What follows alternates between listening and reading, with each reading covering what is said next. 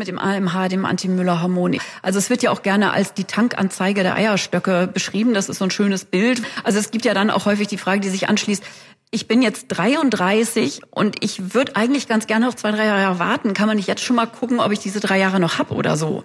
Es ist tatsächlich so, dass Hoden mechanisch empfindlich sind. Jeder Mann wird das bestätigen. Das ist ja der einzige Grund, warum es diese absolut unsexy Liegefahrräder gibt. In der ersten Zyklusphase habt wirklich den Sex eures Lebens und so häufig wie möglich. Hallo und herzlich willkommen bei Auf Herz und Nieren, dem Podcast für Gesundheit und ein gutes Körpergefühl. Wir sind Andrea Bannert, Leiterin der Online-Redaktion von fokusarztsuche.de und Mikrobiologin. Und Eva Maria Vogel, Gesundheitsredakteurin bei Fokus Gesundheit. Wir sind Ursachenforscherinnen, wenn es darum geht, warum sich in bestimmten Situationen Herz, Kopf, Darm, Haut und Co. mit seltsamen Reaktionen melden. Und wir wollen herausfinden, wie wir uns in unserem Körper immer noch ein Stückchen wohler fühlen können. In unserer heutigen Folge geht es um das Thema Schwangerwerden und ganz besonders darum, was man selbst tun kann und selbst in der Hand hat, um dem Wunsch, Eltern zu werden, näher zu kommen. Für viele, die gerade mit der Familienplanung starten, wird diese Folge sicher sehr spannend sein, aber auch diejenigen, die vielleicht schon eine Weile probieren oder in einer Kinderwunschbehandlung stecken, werden heute sicher noch eine Menge erfahren, wie sie selbst zum Schwangerwerden beitragen können. Wir haben dazu einen ganz besonderen Gast eingeladen, nämlich die Buchautorin, Hebamme aus Berlin, Podcasterin vom Hebammensalon und ähm, ja, irgendwie auch Influencerin, wenn wir das so sagen dürfen, Karen Dannhauer. Sie hat verschiedene Bücher geschrieben. Ähm, das Buch Gute Hoffnung habe ich in meiner ersten Schwangerschaft von meiner besten Freundin bekommen. Also liebe Grüße an dieser Stelle. Und es war ein ganz, ganz toller Begleiter. Und sie hat 2020 das Buch Schwanger werden veröffentlicht in dem sie viele hilfreiche Informationen gibt, wie Paare eigeninitiativ ihre Chance auf das Elternwerden verbessern können. Jetzt heißen wir Sie ganz herzlich willkommen. Sie ist uns nämlich per Videochat zugeschaltet. Hallo Karen, schön, dass du da bist. Ja, hallo, schönen Dank für die Einladung und schön, dass ihr euch diesem Thema widmet. Das finde ich total super und ich bin sehr gerne Gast bei euch. Hallo. Ja, liebe Karin, ich hoffe, wir haben dich richtig vorgestellt. Ja, natürlich kommt das Wort Influencerin ja dann immer gerne äh, vor und man hat dann wahrscheinlich so Bilder von äh, Menschen, die irgendwelche äh, Kooperationscodes in die Kamera halten. Das ist nicht das, was ich mache, aber ich begreife Social Media schon auch als Plattform für sinnvolles medizinisches Edutainment, wenn man das jetzt vielleicht so beschreiben kann. Und im Rahmen meiner sogenannten Dienstagssprechstunde, das ist so ein kleines Format auf Instagram, nutze ich eben auch gerne meine Reichweite. Aber es gibt bei mir keine Chia Bowl mit dem dazugehörigen Code. Ja, schade, schade. Bei uns gibt's die auch nicht. Ja, wir freuen uns heute, dass du mit uns über ein ganz besonderes Thema sprichst, nämlich das, was vor der Schwangerschaft kommt. Bei Hebammen denkt man ja immer eher an das, was nach der Schwangerschaft kommt. Heute sprechen wir aber über die spannende Kinderwunschzeit. Wie kam es eigentlich dazu, dass du dieses Buch geschrieben hast? Also das war, um das hier mal vielleicht äh, zu lüften, äh, tatsächlich eine Auskoppelung aus meinem ersten Buch, was ich äh, geschrieben habe, Gute Hoffnung, von dem du gerade ja schon gesprochen hast, weil für mich die Kinderwunschzeit zu diesem Weg zu einem Baby ja natürlich dazugehört. Und deshalb sollte es eigentlich ein Buchteil, genauso wie die frühe Schwangerschaft, die fortgeschrittene Schwangerschaft, das frühe Wochenbett, eben auch geben mit der Kinderwunsch. Und dann war das Buch aber nachher so dick geworden, dass das einfach rausflog. Und dann lag das so ein, zwei Jahre halbfertig rum, einfach sozusagen rausgeschnitten. Und ich habe dann mit dem Verlag aber gemeinsam überlegt, ob man das nicht auch noch zu einem Buch machen sollte, weil natürlich der Bedarf, der Informationsbedarf von Paaren auch für diese Zeit unglaublich groß ist und weil es da so wenig wenig gibt eigentlich, was man denen so an die Hand geben kann, um auch so in dieser Selbstermächtigung, das finde ich da einen ganz wichtigen Punkt, sein zu können. Also es nicht alles schicksalsgegeben anzunehmen, also sprich entweder einfach nur abzuwarten und zu hoffen oder dann gleich das ganz große Fass aufzumachen und sich in die Begleitung einer Fertilitätsmedizin oder einer Kinderwunschklinik zu begeben, ähm, sondern sozusagen diesen Raum dazwischen zu beleuchten. Und da ist das Wort Selbstermächtigung für mich ganz wichtig gewesen. Und deshalb gibt es dieses Buch, Schwanger werden. Ja, da habe ich auch dran gedacht. Ich habe so ein bisschen vielleicht auch als Mama an das Wort Selbstwirksamkeit auch gedacht. Also genau, weil wie du beschreibst, das ist entweder hofft man oder kennen auch viele, die sich dann äh, sofort in die Kinderwunschbehandlung begeben und dazwischen gibt es dann nicht so wahnsinnig viel. Ja, aber jeder kennt in seinem Umfeld oder von sich selbst eben so Geschichten über die spannende, aber eben auch manchmal nervenaufreibende Kinderwunschzeit. Andrea, du hast mir im Vorfeld auch eine total ähm, interessante Geschichte erzählt. Ja, bei mir gibt es im engsten Kreis ein Paar, das fast zehn Jahre lang versucht hat, ein Baby zu bekommen.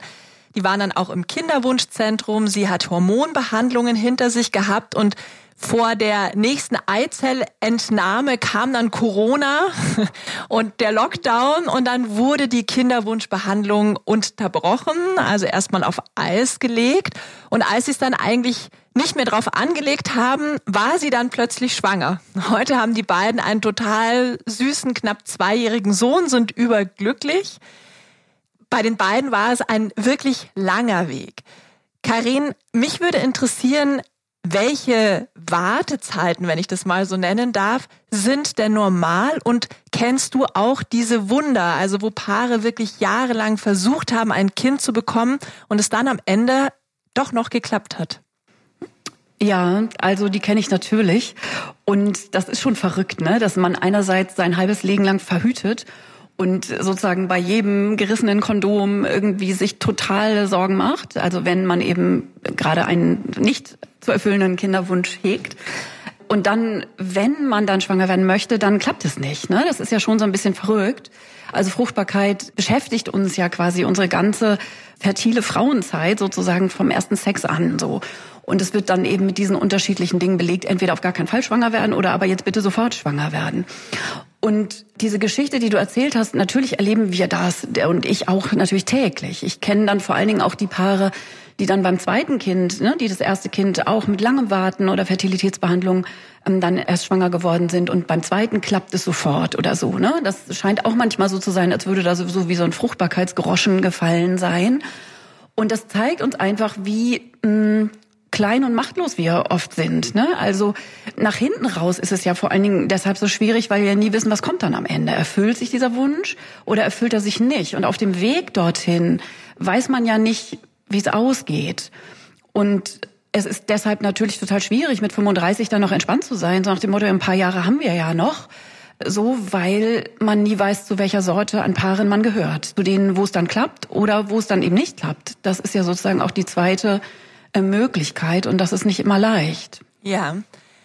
Aber es ist durchaus so, dass es normal ist, dass es nicht sofort klappt, oder? Ja, absolut. Und wir sind es ja auch in unserer modernen Zeit so gewohnt, Pläne zu machen ne? und dann irgendwelche Milestones zu bestimmen. Und also ich will jetzt nicht zu klischeehaft werden im Sinne von, äh, Karrieresprung, dann heiraten, dann Pille absetzen und dann irgendwie dann und dann passt es ganz gut, auch mit der Jahreszeit, dann ein Baby zu kriegen und so. Also es ist ja mittlerweile unter den Hörerinnen befinden sich ja viele informierte Menschen, äh, die sich dem Thema auch so widmen, dass man dann weiß, ne, dass man schon auch ein bisschen Wartezeit mitnehmen äh, sollte, weil es natürlich nicht schnips mal eben so klappt in dem Moment, wo man das entscheidet, es zu wollen. Und es ist eine gewisse Wartezeit äh, total normal. Und auch da gilt wieder, man weiß eben nicht, zu welcher Sorte Frau man gehört, wenn man noch nie schwanger war. Und es gibt die Frauen, die setzen die Pille ab und sind im nächsten Zyklus schwanger. Und dann gibt es die Paare, die ein halbes Jahr warten. Es gibt natürlich auch Definitionen, die sich damit beschäftigen, was genau ist denn sozusagen eine sekundäre oder eine primäre Sterilität. Und die beschreibt, dass man, wenn man länger wartet erst, als ein Jahr mit regelmäßigem Sex nicht schwanger zu werden. Erst dann ist sozusagen dieser Tatbestand erfüllt und alles andere gilt als normale Wartezeit. Es kommt aber natürlich auch darauf an, wie alt man ist. Ne? Also es ist eben altersabhängig sehr unterschiedlich. Dieses Jahr bedeutet für eine 30-jährige Frau sicher was anderes als für eine 40-jährige Frau, aber dazu kommen wir ja bestimmt noch im Verlauf. Genau. Karin, wir wollen als erstes die weibliche Seite betrachten. Der weibliche Zyklus spielt natürlich für die Fruchtbarkeit eine ganz wichtige Rolle. Im Lehrbuch steht, er sei 28 Tage lang. Bei vielen ist er aber ein bisschen länger, ein bisschen kürzer. Andere haben auch einen relativ unregelmäßigen Zyklus. Was ist denn beim Zyklus normal und wann muss man sich vielleicht in Bezug auf das Schwangerwerden Sorgen machen? Ja, also auch hier ist wieder äh, sehr vieles normal, weil wir Menschen sind natürlich kein Schweizer Uhrwerk. Und die Grundannahme, Frauen haben einen 28-Tage-Zyklus, das stimmt mit der Realität ja nicht überein. Und auch da gibt es wieder Definitionen, die unterscheiden sich ein bisschen in internationalen Kriterien. Alles, was sozusagen eine Schwankungsbreite von 28 plus minus einer Woche oder fünf Tagen ähm, betrifft, gilt als normaler Zyklus. Und das meint sowohl, dass der einzelne Zyklus bei einer einzelnen Frau gerne immer mal ein bisschen kürzer ist, also dass es Frauen gibt, die haben einen 25 oder 26 Tage Zyklus umgekehrt auch längere Zyklen, aber eben auch die Schwankung innerhalb dieser sozusagen Regelmäßigkeit, also dass der Zyklus eben mal 26, mal 32 Tage lang ist. Als Hebamme, wenn ich eine Frau dann begleite, die sich in der frühen Schwangerschaft bei mir als Hebamme anmeldet und wir dann gemeinsam nochmal die Terminbestimmungen uns angucken und ich dann natürlich auch eine sogenannte Zyklusanamnese erfrage, also sprich, wie war denn dein Zyklus, bevor du schwanger wurdest? Und die mir sagt, Mama, mein Zyklus war immer ganz schön unregelmäßig. Dann frage ich natürlich nach, was bedeutet das denn? Und dann sagt die Frau, ja, so zwischen 26 und 29 Tagen, ja, das ist nicht unregelmäßig, sondern das ist ein perfekt regelmäßiger Zyklus. Also auch da ist es vielleicht wichtig, diese Grundannahme von, wie sollte ein Zyklus sein, dass das nicht dem entspricht, dass man von sich annimmt, es müsste alle 28 Tage regelmäßig so sein. Ich glaube, nur zwei Prozent aller Frauen haben einen regelmäßigen 28-Tage-Zyklus. Nur um das mal, ne? 98 Prozent aller Frauen eben nicht. Also herzlich willkommen, ihr seid in der Mehrheit. Was grundsätzlich aber bei der Länge des Zyklus wichtig ist zu wissen, ist, dass die zweite Zyklushälfte, also die Zeit nach dem Eisprung, die ist stabil. Die beträgt immer ziemlich genau 13 bis 14 Tage. Und die Zeit davor ist die variable Zeit. Die ist aber wichtig, weil in der Zeit vor dem Eisprung findet eben dieses kleine winzige ein, zwei Tage lange Zeitfenster unmittelbar vor dem Eisprung äh, statt, in dem wir fruchtbar sind. Das heißt, wenn ich einen kürzeren Zyklus habe als 28 Tage, der zum Beispiel 25 Tage lang ist, dann ist der Eisprung nicht in der Mitte des Zyklus, sondern der Eisprung ist 14 Tage vor der Menstruation oder vor dem dann, wenn man schwanger wird, hat man dann ja keine Menstruation. Aber das ist ein wichtiger Punkt, weil viele Paare im Laufe des, ich sage jetzt mal, Laienwissens immer so denken, oh, 14. Tag ist so der Eisprung. Das stimmt für einige Frauen, für die, die einen 28-Tage-Zyklus haben. Aber gerade wenn der Zyklus kürzer ist, ist es eben wichtig, dass man dieses Zeitfenster nicht verpasst und dass der Eisprung dann möglicherweise auch schon am 11. oder 12. Zyklustag stattfindet. Ah, sehr, sehr beruhigend auf jeden Fall. Karin, wir sind ja in einer Generation groß geworden, in der so ganz großzügig und früh die Pille verschrieben wurde. Du hast es ja auch schon angesprochen, das Thema Verhütung. Und ich finde, erst jetzt findet so ein Umdenken statt, also dass Frauen auch auf andere und hormonfreie Verhütungsmittel setzen oder Paare. Weiß man denn, was diese frühen und langen Pilleneinnahmen mit dem Zyklus der Frau gemacht haben? Also ich finde es tatsächlich eher erstaunlich, dass so ein tiefgreifendes Medikament oder Verhütungsmittel, wie man es nimmt, äh, wie die Pille so wenig mit dem Zyklus macht an tiefgreifenden Veränderungen. Weil das, was wir sehen, um da auch mal alle zu beruhigen an der Stelle, man nimmt ein paar Jahre die Pille, dann setzt man die ab und der Zyklus groovt sich wieder ein. Die Evolution ist an diesem Punkt unerschütterlich, die will, dass wir uns fortpflanzen. Und so ein kleiner Taktgeber, der in der Hirnanhangsdrüse sitzt, der nimmt dann schon auch wieder Fahrt auf, wenn wir die Hormone eben weglassen. Was aber diskutiert wird, ist, dass sehr frühe Pilleneinnahmen, also Frauen oder Mädchen, die eben noch gar nicht lange einen Zyklus haben, dass das möglicherweise, also jetzt mal auch so ein bisschen vereinfacht gesprochen, wenn dieser kleine Trampelpfad an Informationskette von der Hirnanhangsdrüse der Hypophyse zu den Eierstöcken, wenn das noch nicht so gebahnt ist, dass es dann störanfälliger ist. Also angenommen, ein Mädchen kriegt mit 13 Jahren die Pille und hat erst ein Jahr ihren Zyklus, dann ist es möglicherweise so, dass der dann nach dem Absetzen erstmal wieder ein bisschen braucht, um intakt zu kommen, um auch vollständige, also mit einem Eisprung ähm, versehene Zyklen zu machen. Ähm, das wird diskutiert. Auch da ist die Datenlage aber noch ein bisschen unklar. Mhm. Wenn man jetzt die Pille absetzt, haben ja viele auch erstmal so ein bisschen so ein Thema, dass der Zyklus in Gang kommt. Was hat man denn da selbst in der Hand, um das so ein bisschen wieder anzuregen? Also ist es jetzt auch einfach nur abwarten und Tee trinken oder ähm, ich erinnere mich, dass ich damals äh, Mönchspfeffer genommen habe äh, zu Beginn, um das wieder so ein bisschen in Schwung zu bringen. Genau, hast du da äh, noch so ein paar Lifehacks? Ja, also es ist tatsächlich so, dass das Weglassen von diesen zugeführten Hormonen das Wesentliche ist. Man kann und oft möchte man ja auch solche Lebensphasen mit so ein bisschen drumherum begleiten. Also es gibt Frauen, die haben dann so eine Idee von äh, Detoxen oder eine Idee von unterstützen wollen und greifen dann gerne auf pflanzenheilkundliche Dinge zurück. Das kann man machen und Mönchspfeffer ist bekannt dafür so eine gewisse zyklusregulierende Wirkung zu haben. Das gilt ja sozusagen als Gestagen ähnlicher Phytowirkstoff oder so. Ähm, und das kann man machen.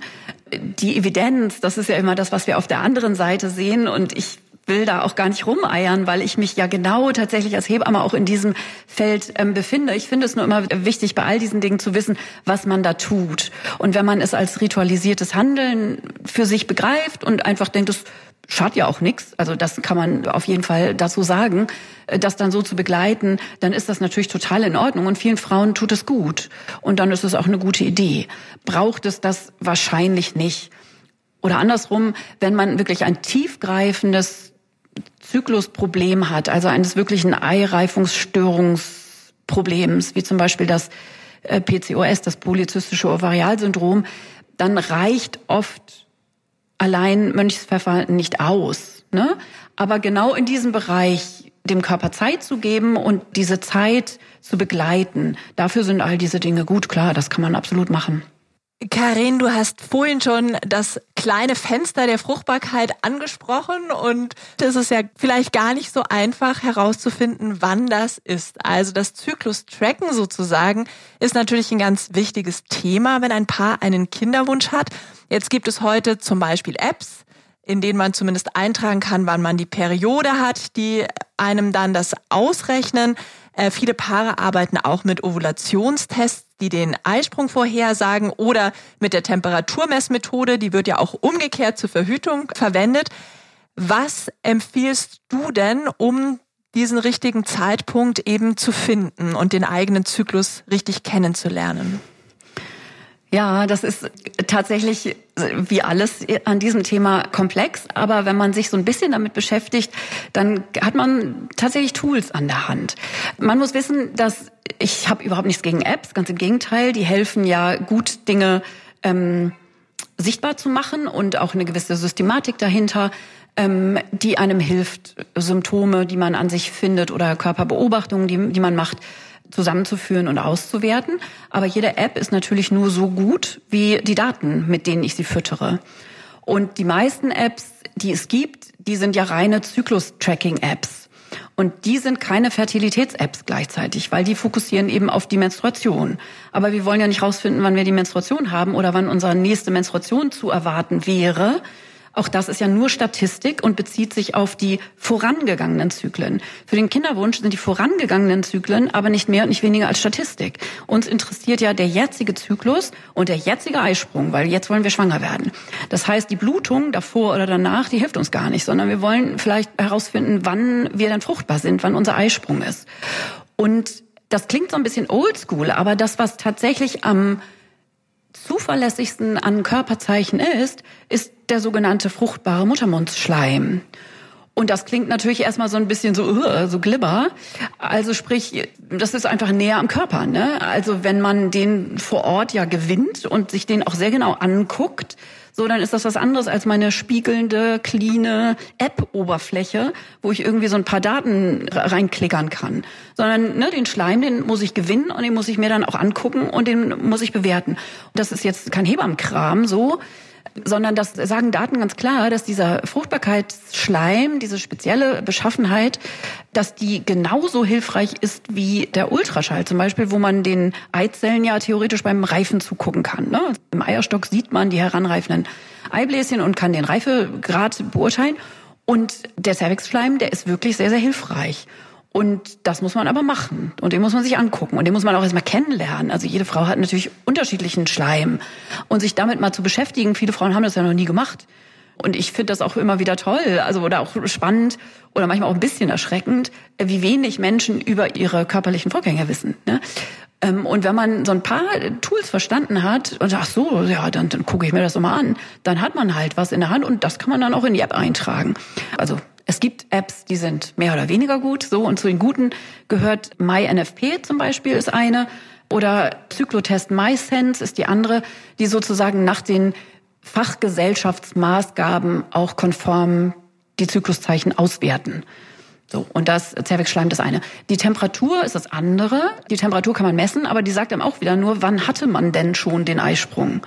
Ne? Also die Temperatur steigt an, die sogenannte Basaltemperatur, etwa ein, zwei Tage nach dem Eisprung.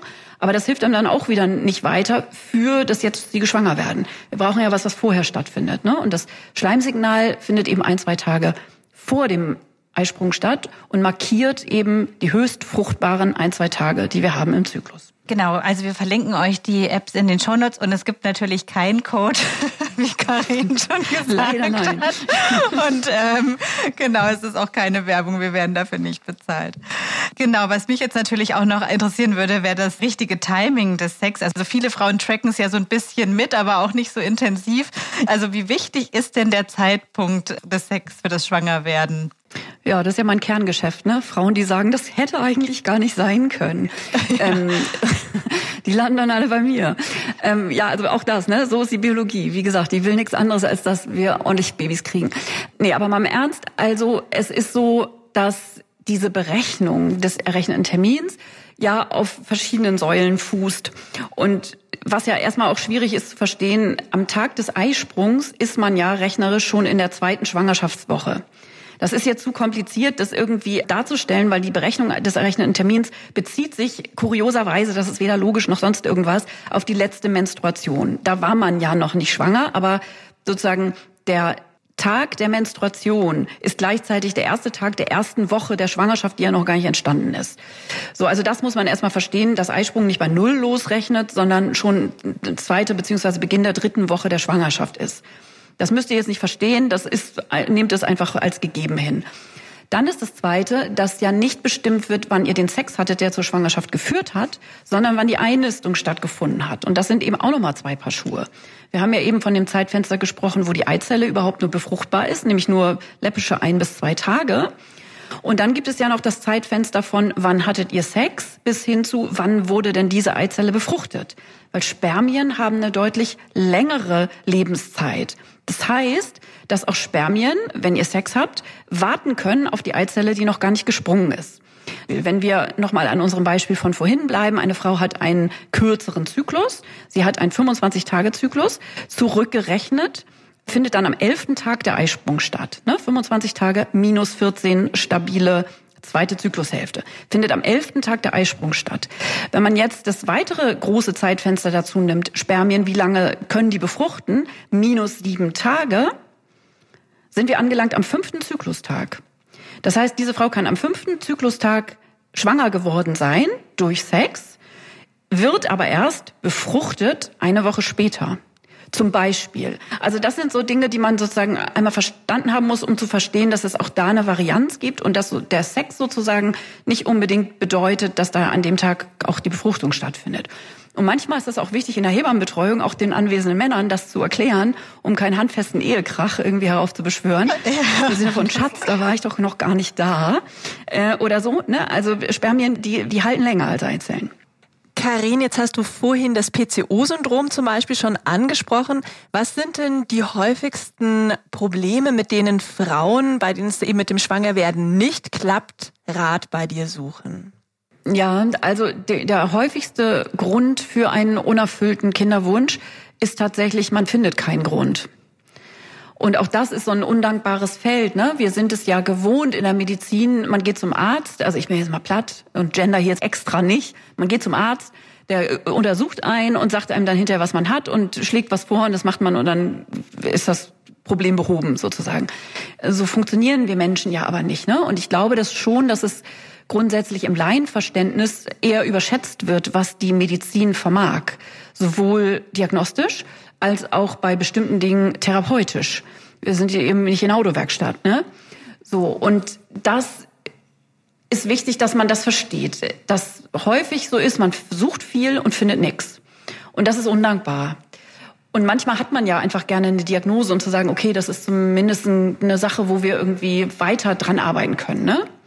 So, also wenn man jetzt erstmal sowieso davon ausgeht, die Hälfte sind weibliche Gründe in Anführungsstrichen und die Hälfte männliche, so ungefähr ist das, dann hat man sozusagen mindestens von beiden eine Hälfte, wo man sagt, also aber eigentlich sieht alles gut aus.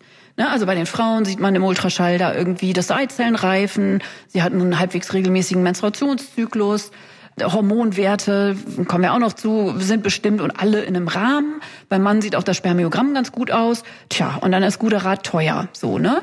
Und dann gibt es mittlerweile so ein paar, ich will mal sagen, Diagnosecluster, wo man einfach weiß, dass die Chance, schwanger zu werden, innerhalb eines Jahres, um es nur mal auf so eine statistische Ebene nochmal zu heben, geringer ist, teilweise etwas geringer, teilweise deutlich geringer. Und das polyzystische Ovaralsyndrom, das gehört dazu, das PCOS, weil das einfach eine Eireifungsstörung ist und häufig der Zyklus da gar nicht richtig in die Puschen kommt. Das heißt, dass Frauen oft sehr lange Zyklen haben und deshalb natürlich auch sozusagen auch weniger Chancen haben, äh, schwanger zu werden innerhalb eines Jahres. Ne? Wenn man da so einen Zyklus hat, der durchaus mal 50, 60 Tage dauern kann, dann verkürzt sich natürlich die Zeit, die man fruchtbar ist und es ist auch schwieriger, diese Zeit zu definieren.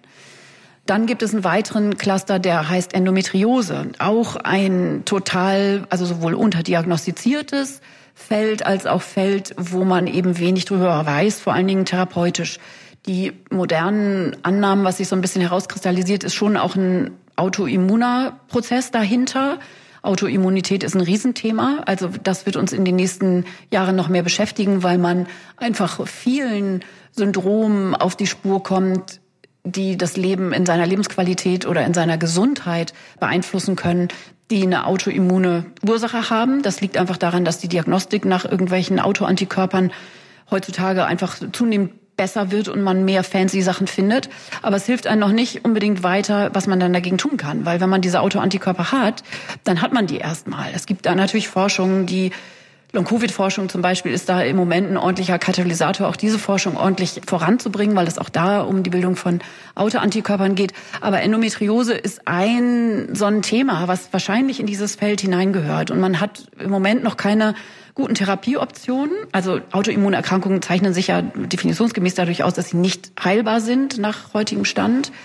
Und Endometriose macht eben zum Beispiel enorme Zyklusbeschwerden. Das Kardinalsymptom, dass die Frauen einfach ganz große Schmerzen haben, wenn sie ihre Menstruation haben, durch diese versprengten Gebärmutterschleimhautinseln. Das ist nur dann nicht so hilfreich. Das kann man hormonell zum Beispiel, also man kann es unterschiedlich behandeln. Meistens ist es symptomatisch und häufig bekommen diese Frauen die Pille verschrieben, um sozusagen so ein bisschen das hormonelle Geschehen zu drosseln für das Endometrium. Aber das hilft einem ja nicht weiter, wenn man jetzt schwanger werden will. So, und dann ist ja trotzdem immer dieses Hintergrundding Autoimmunität weiterhin noch vorhanden. So, also das ist ein Thema, aber dafür gibt es keine besonders gute Therapie. Wir könnten auch an der Stelle natürlich auf unser Kinderheft hinweisen. Da haben wir auch eine Kinderwunschgeschichte drin und da geht's aber ganz, ganz explizit. Also heu heute soll es ja vor allem darum gehen, was man so ein bisschen selber in der Hand hat. Und in dieser Kinderwunschgeschichte geht's dann um die Kinderwunschbehandlung in den Kinderwunschzentren und dort spielt das Thema Antikörper und Autoimmunerkrankung auch nochmal eine wichtige Rolle, wer sich da nochmal näher zu informieren möchte. Und das verlinken wir euch natürlich auch gerne in den Show Notes. Ja, Karin, wichtig, um schwanger zu werden, sind ja auch unsere Eizellen. Über die haben wir jetzt schon so ansatzweise gesprochen. Heute starten ja Frauen mit dem Kinderkriegen viel später als vor 30 Jahren. Wie problematisch oder unproblematisch ist es für den Kinderwunsch, wenn man jetzt erst einmal die Berufsausbildung abschließen möchte? Also du hast es vorhin schon gesagt, diese Milestones nehmen möchte und dann mit Anfang 30 erst anfängt mit dem Kinderwunsch oder mit dem Versuch, Kinder zu kriegen. Sind unsere Eizellen dann schlechter? Also auch da gibt es natürlich wieder mindestens zwei Antworten. Die eine ist tatsächlich uncharmant und dieser Blick auf die Zahlen ist dann schon auch ernüchternd. Ne? Wenn man Frauen ab Anfang 30 geht das ja schon los, dass die Fruchtbarkeitsquote, also in wie schneller Zeit habe ich die Chance, ein gesundes Kind auszutragen, neun Monate später, das geht ja tatsächlich schnell, dass unser optimales Zeitfenster, das klingt jetzt auch schon wieder so komisch zieloptimiert, ne? Aber dass das abnimmt. Und da fällt man ja immer aus allen Wolken. Also mich eingeschlossen. Als ich meine Kinder gekriegt habe, war ich 34 und 39. Also ich war auch nicht mehr so ganz jung. Und das war ja auch eine Entscheidung, ne? Also nicht mit 25 schon schwanger zu werden. Einfach weil das natürlich mit meiner Lebensbiografie gefühlt, ja, Kinder, klar, irgendwann so, ne? Aber jetzt ja noch nicht. Und wie gesagt, es ist immer endpunktbasiert. Also es kann ja, also so wie das bei mir auch so war, ich habe ja dann zwei Kinder gekriegt. Aber die Biologie ist da tatsächlich so ein bisschen uncharmant. Die will einfach echt, dass wir mit 25 mit dieser Kinderplanung durch sind. So, und das passt eben nicht mehr zu unseren Lebensbiografien und zu unseren Lebensrealitäten. So, und ohne das jetzt zu problematisieren, die meisten Frauen, die mit Mitte 30 versuchen, schwanger zu werden, werden ja auch noch schwanger. Aber sie haben eben nicht mehr so viel Zeit. Das ist eben tatsächlich diese super blöde, klischeehafte, reaktionäre Beschreibung von dieser ollen inneren Uhr, die dann mal echt lauter tickt. Und das hört man dann eben auch. Und es spiegelt sich eben auch in den Realitäten wieder. Das ist schon so. Ja, es gibt ja so ein Hormon, das man im Blut messen lassen kann und das verrät, wie es um die weibliche Eizellreserve bestellt ist, also dieses sogenannte Anti-Müller-Hormon oder AMH. Genau, jede Frau kommt ja mit so einem bestimmten Reservoir von Eizellen auf die Welt. Und wenn ich jetzt richtig informiert bin, das kann man auch nicht richtig verändern oder ich glaube, das ist einfach so festgelegt. Und viele Frauen, die in Kinderwunschzentren sind, die bekommen dieses Hormon bestimmt. Ich habe mich gefragt, will man das wirklich wissen? Und was sagt diese Eizellreserve über meine Fruchtbarkeit tatsächlich aus? Ja, das hätte man immer so gerne, ne? dass man einen Biomarker hat, der einem sagt, so ist das. Ne, und das haben wir eben schon bei dieser ganzen Autoimmunthematik schon besprochen. Ne? Man hat dann so Befunde, die so insgesamt ein Bild ergeben. Und so ist das mit dem AMH, dem Anti-Müller-Hormon eben auch. Also es wird ja auch gerne als die Tankanzeige der Eierstöcke beschrieben. Das ist so ein schönes Bild, wo man irgendwie so laienhaft weiß, okay, wenn da ne, voll oder leer oder mittel. Also es gibt ja dann auch häufig die Frage, die sich anschließt, ich bin jetzt 33 und ich würde eigentlich ganz gerne noch zwei, drei Jahre warten. Kann man nicht jetzt schon mal gucken, ob ich diese drei Jahre noch hab oder so? Ne? Also man kann das ja auch prospektiv sich zumindest fragen, ob das möglich ist. Und das geht eben genau nicht.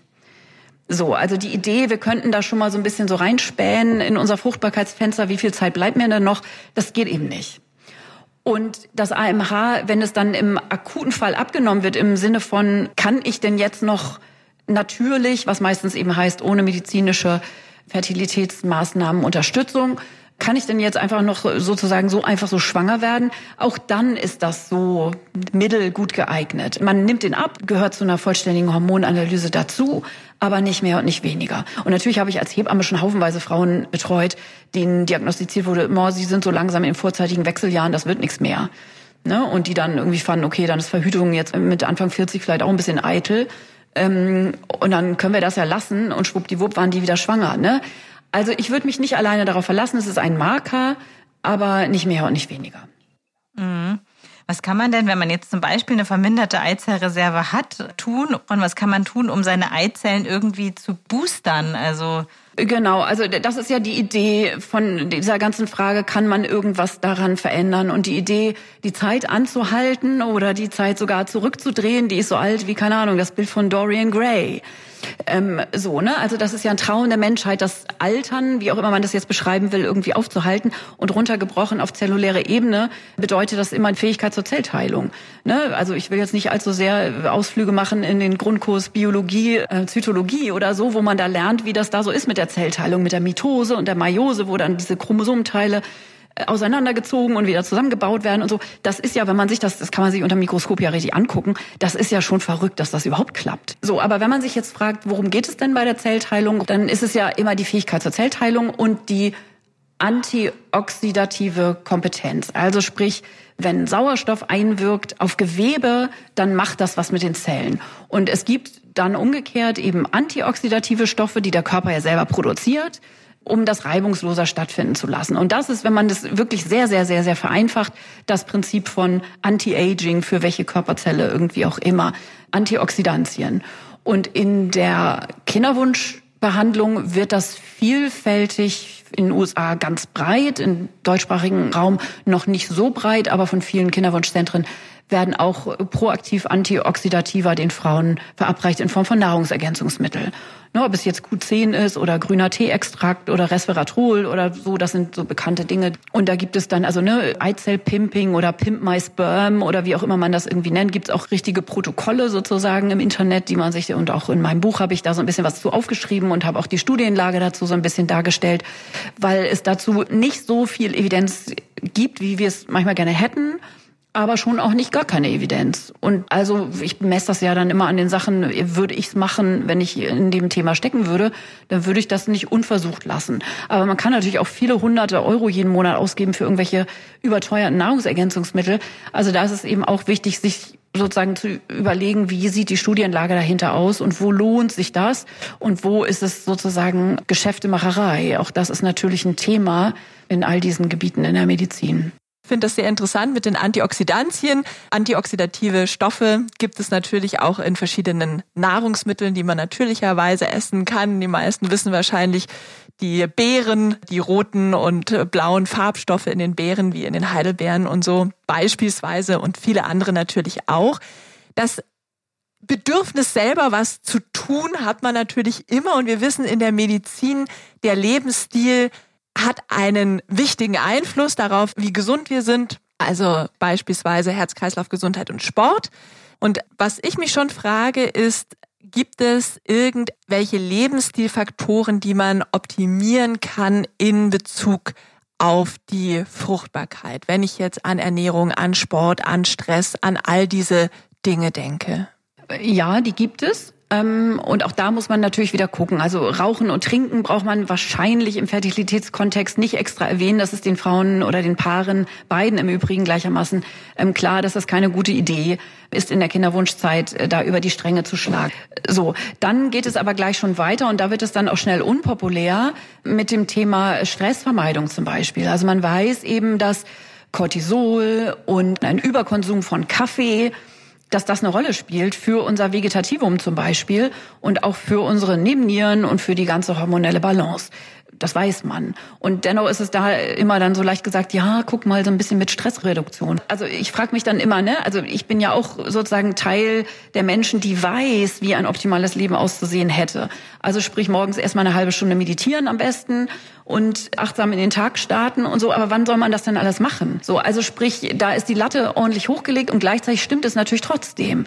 Und das ist dann oft auch so ein bisschen unpopulär, weil es eben unsere Komfortzone verlässt. Ne? Es dann heißt, vor 12 Uhr einfach ins Bett gehen und schlafen und nicht noch zwei Stunden am Handy daddeln und so. Und es gibt natürlich auch noch mehr, aber das ist wirklich erstmal die Basis, die irgendwie schon mal ganz viel auffängt und ganz viel ausmacht. Muss man halt machen. Viele Leute sagen dann ja, ja, aber ich bin total gesund und warum klappt das denn nicht mit dem Kinderkriegen? Und auch da ist Fruchtbarkeit oder Fertilität, ja, wenn man so will, so ein Marker von Gesundheit. Also wenn man vollständig gesund wäre, dann würde man ja Kinder kriegen. Also irgendwas, irgendein kleines Rädchen in diesem großen, komplexen Gefüge, die da Stoffwechsel heißt oder was auch immer, ähm, scheint ja da nicht so ganz reibungslos zu laufen. Und die rauszufinden ist natürlich total schwierig. Ne? Und dann gehören auch noch zwei dazu, nämlich der Mann und die Frau. Absolut. Und dann zofft man sich vielleicht, weil der Mann äh, doch raucht oder zu viel Kaffee trinkt und, und, und. Karin, ein neues Feld sind ja auch die Erkenntnisse so um das Mikrobiom in der Gebärmutter und in der Vagina, also die Zusammensetzung der Bakterien dort. Aus sehr umfangreichen Studien weiß man mittlerweile, dass die Gebärmutter nicht steril ist, wie das lange angenommen wurde, sondern ähm, dass es ja dann eine Vielzahl von Mikroorganismen gibt, wie sollte unsere Gebärmutter denn so bakterienmäßig am besten aufgebaut sein? Und was können wir Frauen jetzt selber tun, um quasi so eine gute Einnistungsumgebung zu schaffen? Ja, also fancy, oder? Also alles, was du genau richtig beschrieben hast, die Annahme, Organe seien im Inneren steril, also für das Gehirn gilt das mit Sicherheit auch ähm, weiterhin. Aber auch die Brustdrüse zum Beispiel, ne, in der Stillzeit produziert eben keine sterile Milch, sondern tatsächlich customized Actimel fürs Baby und eben keine sterile Muttermilch, wie man auch da lange angenommen hat. Und dass auch die Gebärmutter nicht steril ist, das weiß man auch seit einigen Jahren, genau. Und das Darmmikrobiom, das ist ja mit Sicherheit das bekannteste, also die Besiedlung eines Organsystems. Und aus diesem Darmmikrobiom nähren sich vermutlich eben auch die anderen körperlichen Mikrobiome. Man weiß das darüber, dass man, wenn man oral Menschen, Testpersonen radioaktiv markierte Bakterien gibt, dass die dann im Magen-Darm-Trakt landen, äh, dürfte niemanden wirklich überraschen, aber dass die von dort aus dann zum Beispiel in der Vaginalflora dann einige Wochen später nachweisbar sind, also sie nehmen ihren Weg durch den Körper.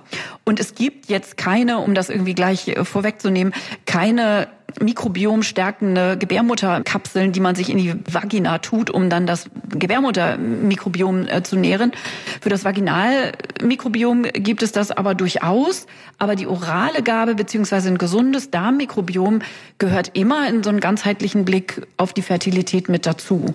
Also das funktioniert dann aber tatsächlich über die Stuhlprobe so, ne? Und falls man sich da wundert, weil eben erstmal davon auszugehen ist, wenn da schon eine Disbalance da ist, dann wird es nicht wundern, wenn andere Mikrobiota im Körper eben auch möglicherweise Dysbiosen aufweisen. Aber in der Diagnostik ist das noch nicht angekommen. Also wenn man den Frauenarzt jetzt fragt oder die Frauenärztin, hier können Sie mal das Mikrobiom meiner Gebärmutter angucken, dann werden die einen ziemlich irritiert angucken. Da bin ich mir auch sicher. Das ist mehr auf Forschungsebene im Sinne von, ah, ist ja interessant, da gibt es auch im Mikrobiom eine wirkliche therapeutische Konsequenz. Daraus gibt es noch nicht, also lässt sich da im Moment noch nicht draus ableiten. Mhm. Man kann ja auch, wenn man jetzt sagt, man möchte das so ein bisschen pimpen, kann man sich ja auch dazu informieren, was es so an guten Prä- und Probiotika gibt, quasi, um das zumindest zu stärken. Also eine gesunde, ausgewogene Ernährung gehört einfach dazu. Genau, ordentlich Sauerkraut essen und sowas, ne? Also all das, was man eben weiß und viel Gemüse als Ballaststoff, äh, dann ist man da schon ziemlich gut aufgestellt. Karin, weißt du, was ich total fair finde, ist, dass beim unerfüllten Kinderwunsch, da habe ich gelesen, dass die Ursachen an wem es liegt, das ist jetzt ein bisschen gemein formuliert, ganz fair verteilt sind. Also so, es ist so ungefähr 50-50. Zu etwa 40 Prozent liegt es an den Frauen, zu 40 Prozent an den Männern und zu 20 Prozent an beiden, so äh, Pi mal Daumen. Auch wenn jetzt so in Kinderwunschbehandlungen ja meist an der Frau rumgedoktert wird, weil sie dann auch den Nachwuchs austragen muss. Aber Männer können eben auch eine Menge tun, um ihre Spermienqualität zu verbessern.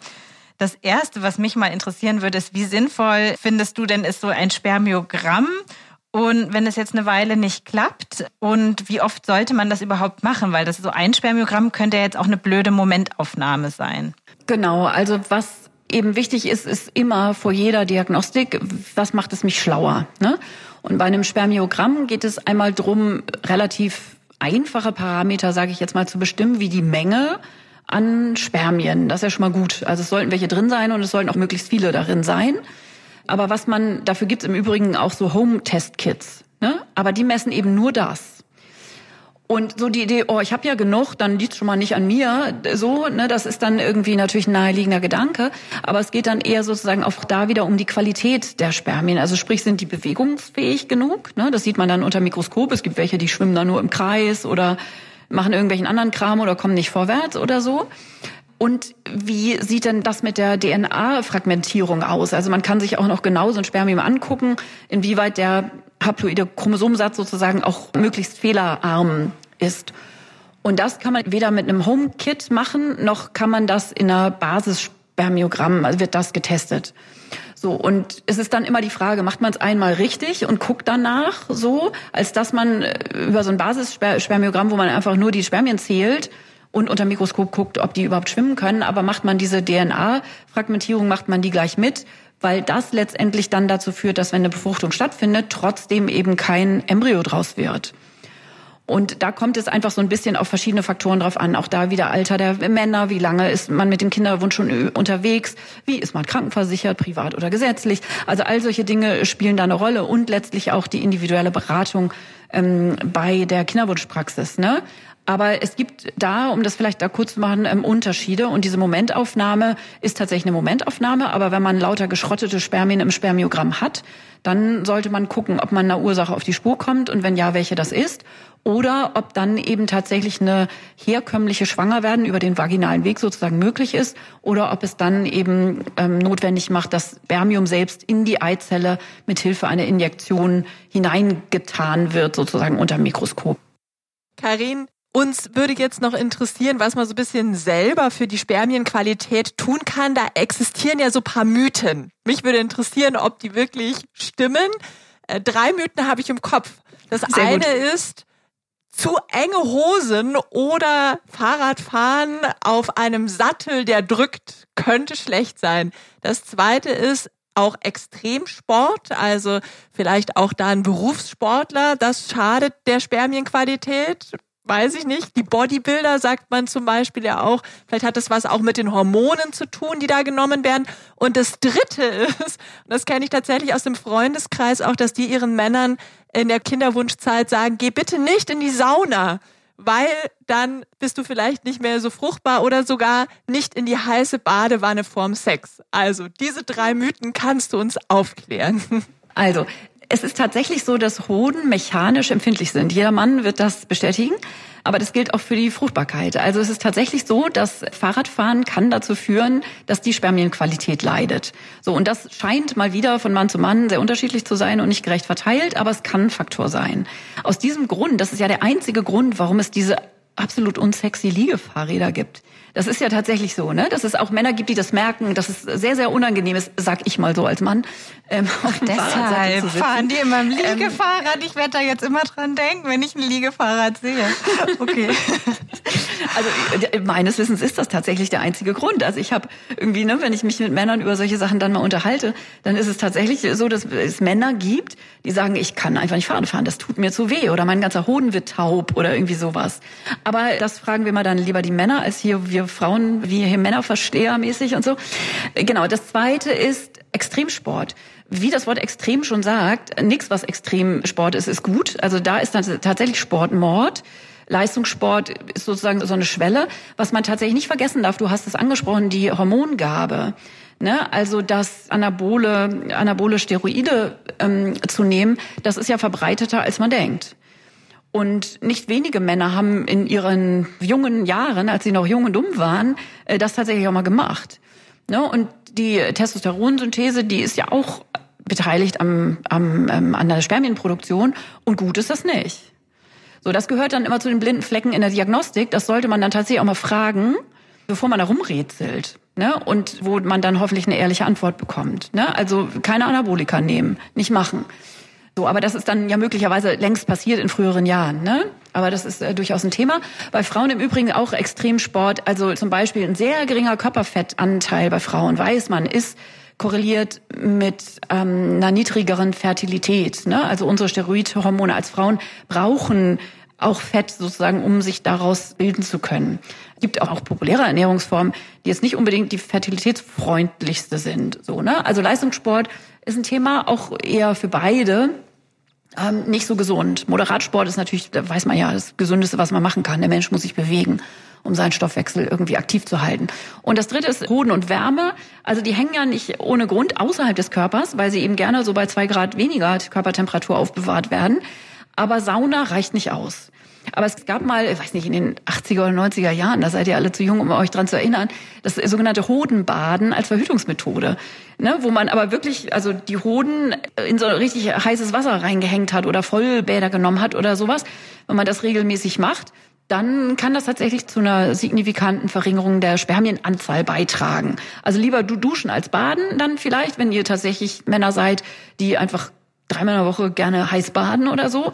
Das würde ich dann vielleicht mal lassen. Manchmal sind die Dinge ganz einfach und auch das gehört zu einer Anamnese dazu. Aber in die Sauna gehen ist absolut erlaubt. Das ist zu kurz, um wirklich die Körperkerntemperatur äh, lange genug aufzuheizen. Also Sauna ist erlaubt.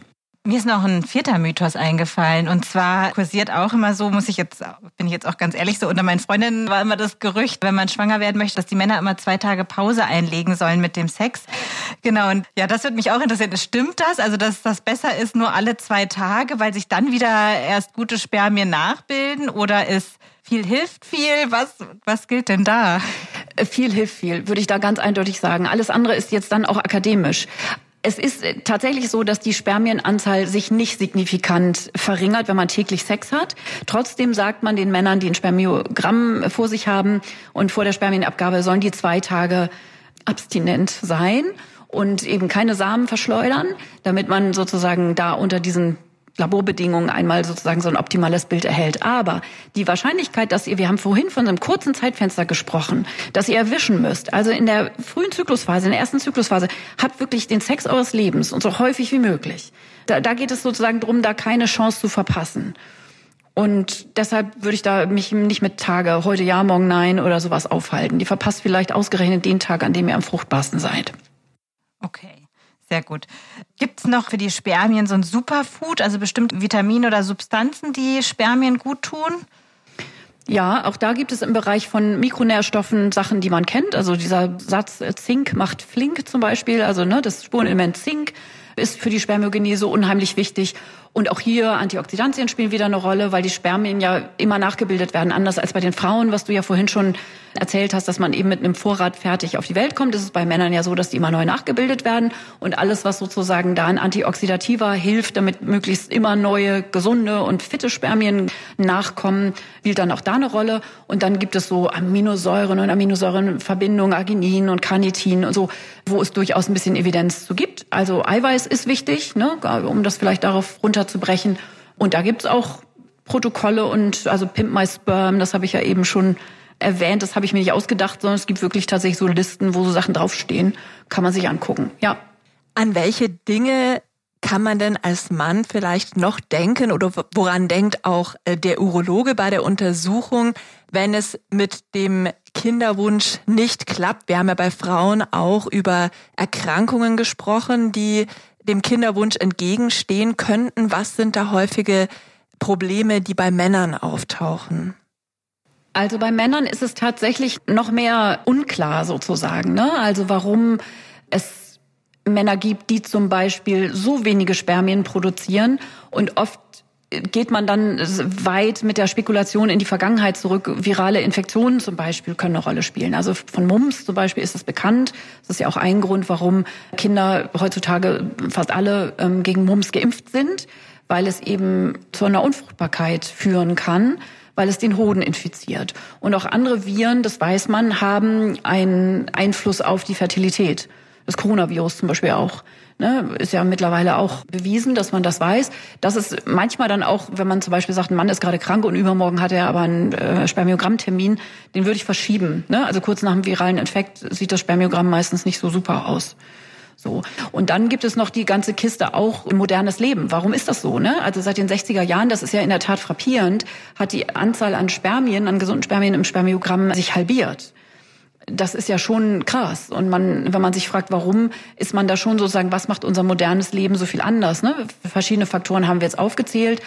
Endokrine Disruptoren ist auch nochmal so ein Wort, ne? also so Störfaktoren, die sozusagen als Xeno Östrogene wirken, also als östrogenartige Stoffe, die in Weichmachern bekannt sind. Viele von denen sind auch mittlerweile verboten. Ne? Also BPA zum Beispiel ist einer davon, der mittlerweile gar nicht mehr in Kunststoffen, die für Nahrungsmittel irgendwie in Frage kommen, verwendet werden darf und so. Aber das spielt eine Rolle. Also man hat zum Beispiel Versuche gemacht, wo man Frösche in Wasser gesetzt hat, die mit BPA verunreinigt waren und denen sind Eierstöcke gewachsen statt Hoden. So, also diese Xenoöstrogene, die Östrogenisierung sozusagen von Männern spielt durchaus auch eine Rolle. Ne? Und in Zeiten, wo jede Käsescheibe einzeln verpackt ist und wir alles in Plastik packen und so, ist das auf jeden Fall ein Faktor. So, aber auch da, ne, der Rest ist wirklich viel Tappen im Dunkeln. Das muss man tatsächlich leider so sagen. Ja, und noch viel unerforscht wahrscheinlich. Ja. ja. Jetzt haben wir uns ja der männlichen und der weiblichen Seite gewidmet. Jetzt geht's ans Eingemachte. Also die Voraussetzungen stimmen vielleicht. Was kann denn ein Paar tun, damit das Spermium den Weg zur Eizelle findet? Also gibt's da irgendwie noch so Einnistungshacks? Ich musste natürlich an den berühmten Handstand oder die Kerze im Bett denken, damit die Spermien schneller in die richtige Richtung schwimmen. Ja, also man muss nicht Yoga machen gleich im Bett sozusagen, damit in Umkehrpositionen das äh, Sperma schneller da irgendwie hinläuft. Man muss jetzt auch nicht direkt aus dem Bett hüpfen. Aber wenn das so einfach wäre, irgendwie umgekehrt müssen wir uns immer wieder ja die Verhütung irgendwie vor Augen halten.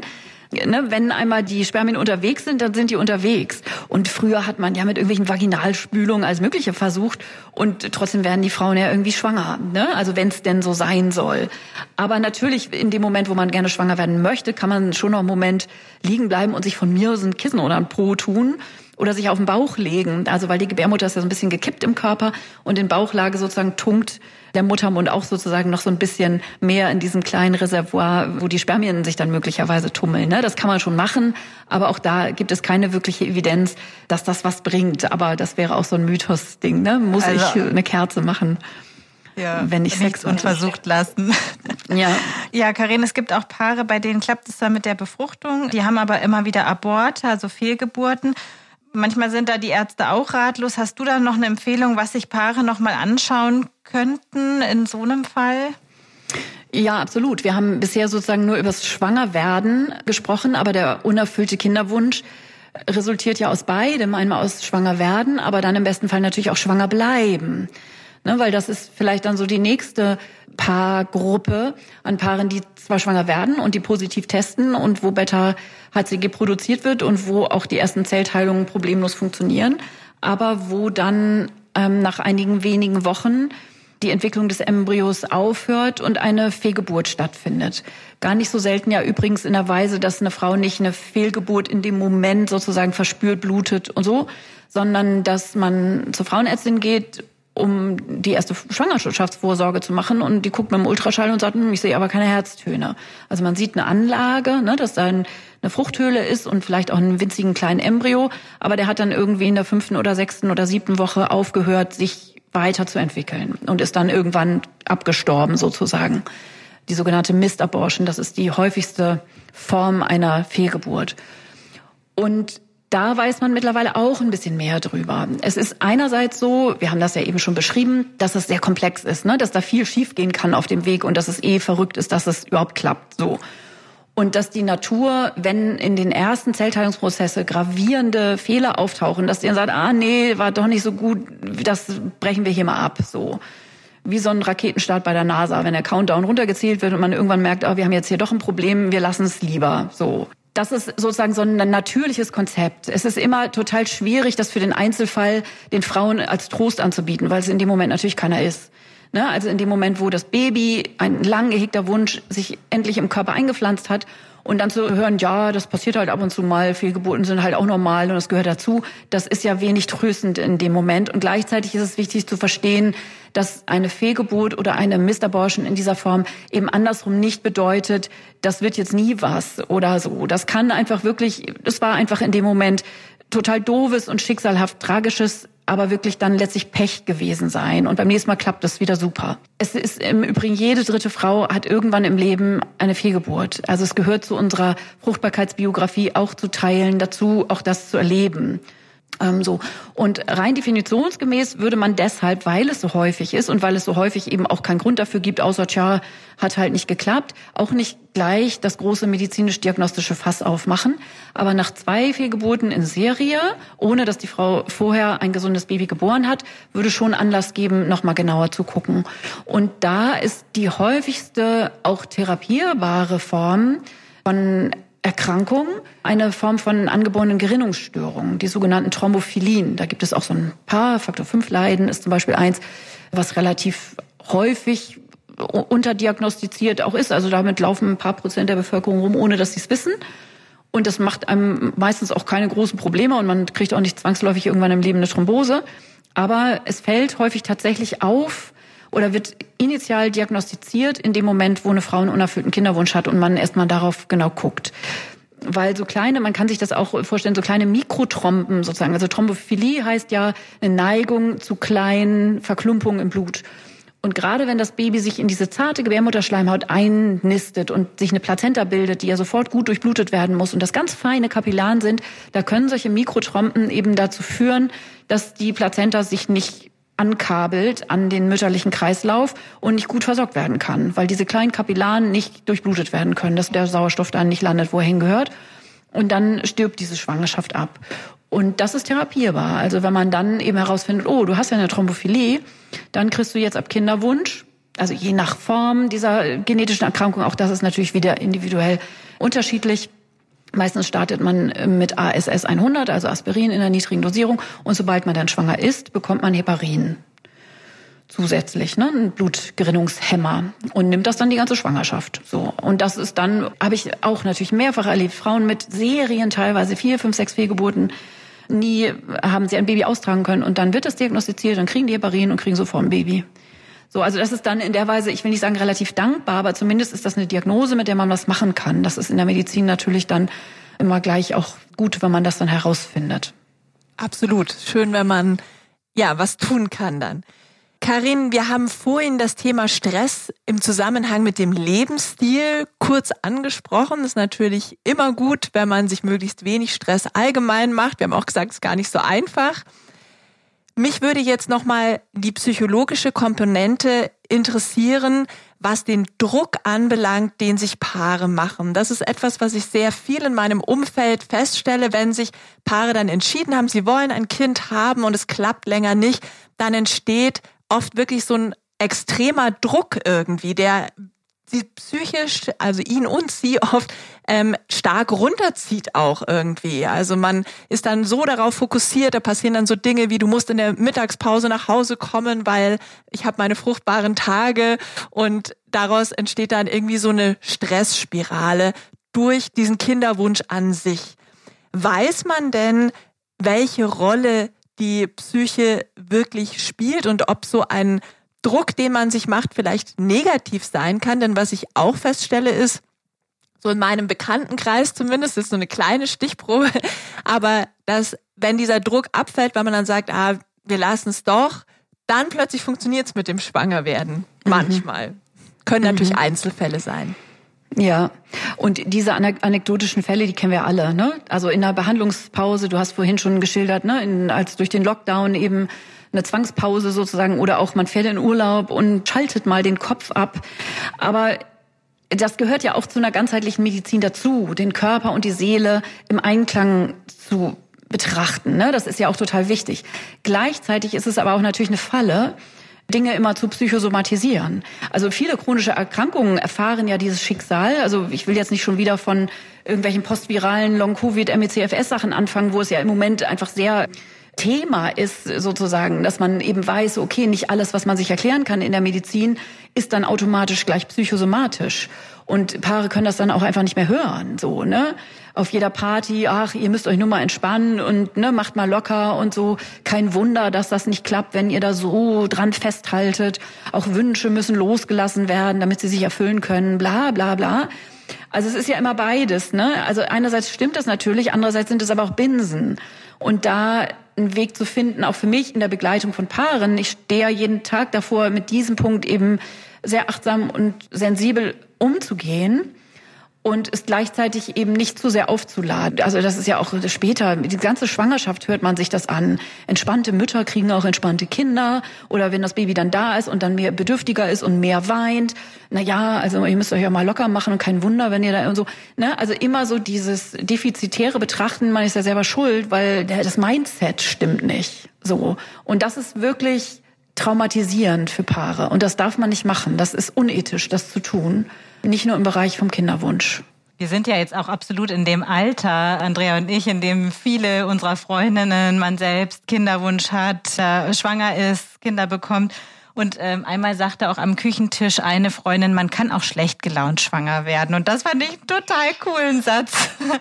Und habe gedacht, dass ich das auch mal so weitergebe, wenn sich jemand wieder bei mir mal ausheult, weil es nicht klappt oder so, dass man auch einfach sagt, dass man auch schlecht gelaunt schwanger werden darf und dass man darüber auch mal frustriert sein darf.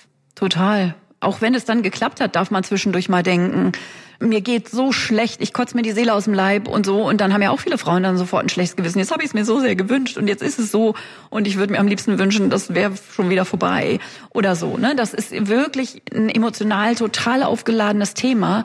Und ich finde das wichtig. Also ich rede darüber von meiner Seite aus immer total geradeaus und krieg immer sofort das Feedback von den Paaren, wie dankbar die sind, dass das mal jemand sagt ne, dass man das anspricht, so, weil das wirklich eine Rolle spielt. Und alle haben diese Ambivalenzen im Kopf. Selbst mit einem Kinderwunsch denkt man ja manchmal so, eigentlich ist unser Leben ja auch so ganz super. Im besten Fall ist es ja auch so, ne? Und dem auch was abgewinnen zu können und so. Oder vielleicht wünschen wir uns das nicht genug, dann umgekehrt, ne? Wir wollen es nur nicht wirklich. Wie soll denn auch dieses kleine Wesen dazu uns kommen wollen und so? Ja, ja, es ist alles nicht so einfach. Liebe Karin, das waren unfassbar viele für uns neue und spannende Erkenntnisse auf dem Weg zum Elternwerden. Wir bedanken uns ganz herzlich bei dir und verlinken natürlich dein Buch Schwangerwerden in den Show Notes. Darin findet ihr noch viele weitere nützliche Tipps und Karin geht darin auch noch viel genauer auf das PCO-Syndrom, auch auf Insulinresistenz oder Autoimmunerkrankungen ein. Ja, und allen, die diese Folge hören und sich Kinder wünschen, wünschen auch wir, dass dieser Wunsch in Erfüllung gehen möge und dass man ja dieses Wunder erleben darf aber man hat wirklich nicht alles in der Hand im Leben und auch jenen jetzt, die diesen Wunsch loslassen müssen oder aus anderen Gründen wollen, Auch denen wünschen wir ganz viel Kraft und geben an dieser Stelle einfach gern den Hinweis, dass es auch dafür gute psychologische Begleitung gibt und wir können euch dazu auch nochmal Anlaufstellen in den Show Notes verlinken. Ja, liebe Karin, was möchtest du denjenigen sagen, die gerade in dieser spannenden Kinderwunschzeit stecken? Ja, alles, was du eben erzählt hast, ist total wertvoll. Vielen Dank euch auch für dieses schöne Gespräch. Und diesen Sprengstoff für eine Paarbeziehung und die therapeutische Begleitung, die hast du angesprochen, die finde ich auch tatsächlich wertvoll hin und wieder schon während dieser Phase, ne? weil all diese Themen von, die du auch schon angesprochen hast, das Wort Schuld hast du ja erwähnt und darum geht es ja eben genau nicht, aber auch der Wunsch, ein Baby zu bekommen, kann unterschiedlich in der Partnerschaft ausgeprägt sein. Einer wünscht sich das vielleicht mehr oder weniger als der jeweils andere. Und es ist alles eben total gut, wenn auch das einen Raum hat, alle diese Gefühle zu wertschätzen und zu begleiten. Und da ist therapeutische Begleitung auch immer sehr wertvoll. Und ich würde vielleicht gern mit einer Textzeile von John Lennon schließen, die da heißt, Life is what happens to you while you're busy making other plans. Weil es genau das, was du eben beschrieben hast, sehr schön beschreibt, dass wir es eben nicht immer in der Hand haben im Leben und dass das Leben uns Aufgaben stellt und dass wir durchaus auch mit Dingen wie Schicksal konfrontiert werden und es eben nicht alles in unserer Hand liegt. Vielen Dank für das Gespräch. Ja, danke dir. Ich bedanke mich auch. Ja, liebe Eva, eine Sache dürfen wir noch anschließen. Bei dir steht ja jetzt dann ein sehr freudiges Ereignis an. Ja, genau. Also ich verabschiede mich jetzt erst einmal in den Mutterschutz und lege eine kleine Podcastpause ein und bin voraussichtlich im März 2023 wieder bei Auf Herz und Nieren zu hören und freue mich da auch schon wahnsinnig drauf. Eine Folge werden Eva und ich noch zusammen voraufzeichnen. Die werdet ihr dann dieses Jahr noch zu hören bekommen. Ansonsten freue ich mich darauf, euch verschiedene Kolleginnen und Kollegen aus der Fokus Gesundheit Redaktion vorzustellen, die mich bei der Moderation in den nächsten Monaten unterstützen werden. In unserem nächsten Podcast geht es um das Thema Verhütung. Wir sprechen mit Professor Mandy Mangler, Chefärztin der Klinik für Gynäkologie am Vivantes Klinikum Neukölln über Vor- und Nachteile unterschiedlicher Verhütungsmittel und darüber, warum die Pille nicht alternativlos ist. Da Frau Mangler erst am 20. Oktober für unsere Aufnahme Zeit hat, erscheint die nächste Folge nicht wie gewohnt am Mittwoch in 14 Tagen, sondern mit einer kleinen Verzögerung am Montag drauf. Das ist dann der 24. Oktober. Wenn ihr, liebe Hörerinnen und Hörer, Fragen zum Thema Verhütung habt, die wir in der nächsten Folge stellen sollen, dann schreibt uns doch eine E-Mail an podcast.fokus-gesundheit.de. Wir bedanken uns bei euch fürs Zuhören.